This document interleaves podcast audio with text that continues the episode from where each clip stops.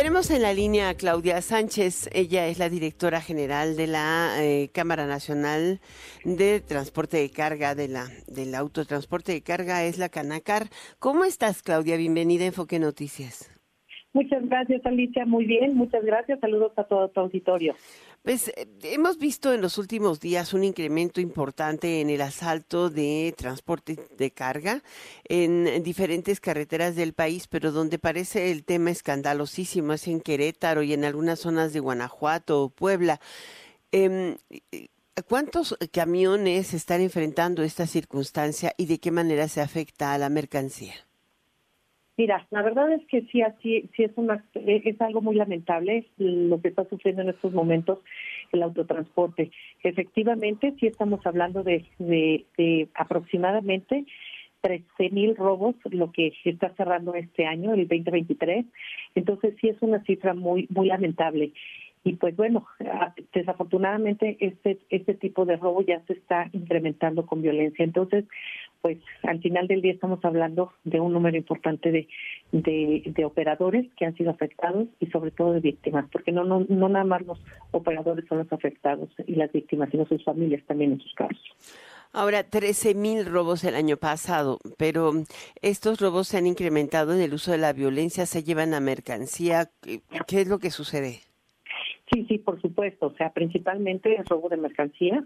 Sabemos que ese es el móvil de todos estos robos y ah, e, eventualmente aparecen los este, los camiones, se hace un, una búsqueda de los mismos y se aparecen, o sea, lo que se desaparece son las mercancías. Mm. ¿Y mm, eh, de qué manera? No, han estado trabajando con los comités de seguridad? Lo hemos platicado aquí con el presidente Miguel Ángel, eh, que, eh, que justamente han estado trabajando de la mano con, la Secretaría de, Seguridad Ciudadana y también con las de los estados. Entonces, ¿cómo lograr finalmente articular una estrategia contra em, los delincuentes organizados? Porque prácticamente hay puntos que todo el mundo conoce que, que son puntos de asalto.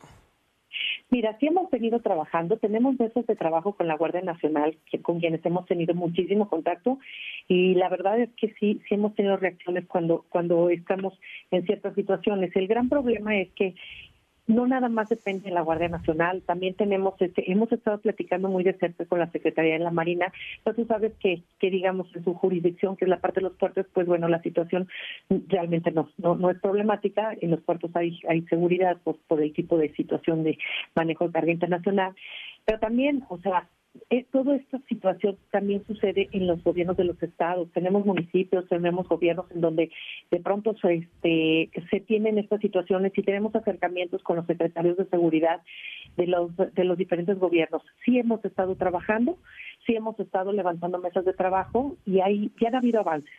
Digo, lamentablemente, pues no, no necesariamente los, los avances que todos esperamos, pero sí, sí, sí hemos venido trabajando con ellos. Y creemos que esto tiene que ser, pues, un tema que tenemos que poner en la agenda, en la agenda nacional para la siguiente administración.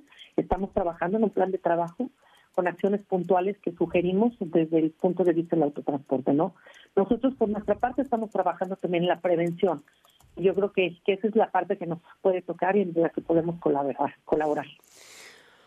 ¿Se tienen algún estimado de las pérdidas acumuladas por esos 13 mil eh, actos delictivos? Mire, pérdidas, este, pérdidas materiales, este, digamos que, que, tendríamos que verlas en función de, de, de cuánto, cuál es el valor que tiene la mercancía. Así un valor muy, muy, este, muy, muy, muy natural. Este, estamos hablando que son 35 mil dólares el valor de, de, de, la mercancía, ¿no? En un contenedor. Em, y también estamos hablando de que un, un camión tiene un valor de 6 millones de pesos más todos los, los gastos colaterales, ¿no? En una situación de robo. Entonces, este, eso es lo que realmente, el, dato que te puedo dar. Sin embargo, el dato más lamentable es que estamos hablando de 13 mil familias, 13 mil víctimas, pues que han sido afectadas precisamente por este delito. Pues mira, 455 millones de dólares es mucha lana, ¿no? O sea, como 600 millones de dólares estábamos, o sea, si, si lo vemos en números redondos, pues estamos hablando de una cantidad impresionante. Sí, es, es, este, es un dato importante que, que tampoco es un dato tan exacto porque tú sabes que tiene todas sus variables. Realmente en el tema de los de, de, de, las mercancías, pues ese sería el dato. Pues muchísimas gracias, Claudia. Claudia Sánchez, saludos a, al presidente de la Canacar. Sé que está con, eh, teniendo una reunión con la Secretaría de Comunicaciones y Transportes. Ya no les quitamos más el tiempo aquí en Enfoque Noticias. Muchas gracias por ayudarnos a entender lo que está pasando. Gracias, Alicia. Te mando un abrazo y gracias por, por estar siempre interesados de la situación del autotransporte. Te agradezco. Muchísimas gracias. Es la directora general de la Cámara Nacional de Autotransporte de Carga.